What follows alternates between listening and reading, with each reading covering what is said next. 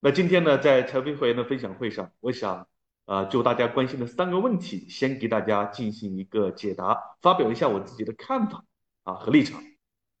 第一，跌破三千一该怎么办啊？我先说观点啊，有资金的同学抓紧时间去敢于抓住这样的一个机会，在这个三千一百点附近啊，敢于建成重仓，没钱呢，你就关闭账户，短期内就不要看，好吧？套牢的呢？你回头审视一下你自己的这个投资逻辑，总之呢不能卖，明白吧？好，三千一百点附近，它意味着什么？就意味着你此时进场，只要不是急用的钱，那这个投资的盈亏比是非常划算的。你哪有这么好的时机呢？对不对？啊，上一次就是疫情。那接下来我们以两年的维度来看，你自己算一下，你最多能亏多少？你涨的话能赚多少？这个盈亏比，你只要会算这笔账，啊，你就能够看清楚值不值得，划不划算。好，第二个问题，股灾行情下该如何应对？啊，我们先讲一下股灾的定义哈。这段时间属不属于股灾呢？其实昨天的一波下跌，基本上可以板上钉钉啊。从三千七百点以来，甚至三千五百点以来，到现在是属于一个股灾的行情。那股灾的行情，我们从技术面来看，哈，技术型股灾是从高点回撤百分之二十。我们的创业板啊，我们的中证五百，我们的沪深三百，早就是技术性股灾了，啊，包括美这个港股啊，这个中概互联，那简直是创造了九七年金融危机以来最大的股灾的跌幅。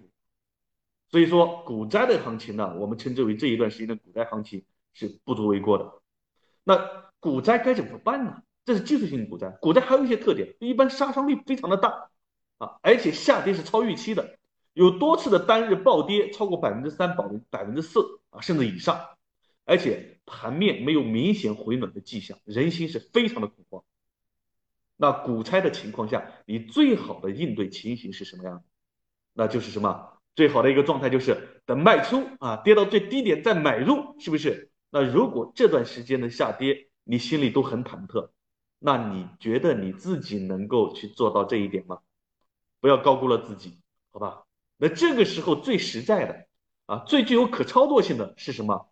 那就是卧倒不动，有钱就持续加。另外，努力的在持续的加大场外赚钱的速度和能力。有钱就换成股票，这个是应对现在这种股灾行情是最好的一种方法。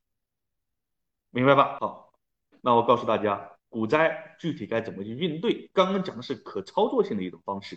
那从历史的经验来看，股灾情况下，什么样的一种应对方式是最好的，也是我们每一个普通人啊可以去做到的，那就是卧倒不动。卧倒不动这个状态，就是什么？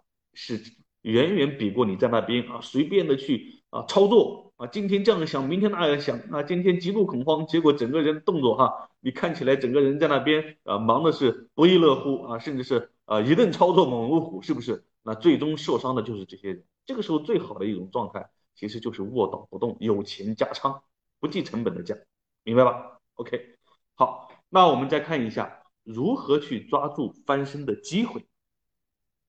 好，大家有什么问题的话？呃，在等一会儿我分享结束之后，我会专门留时间，我们来去讨论问题。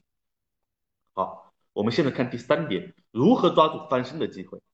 翻身的前提就是不折腾，先摆好姿势，你自己的先在那边啊，把姿势摆好，蓄蓄力，等反弹的机会来临的时候，抓住这波机会，赚着赚到一点钱，是吧？让你能够哎，至少先能够啊赚到钱，并落袋为安。所以呢，怎么去做？就是积极的布局反弹行情，参与一波反弹行情，落袋为安，再重复的去抓住下一次的反弹行情，直到行情出现反转。那具体的建议呢？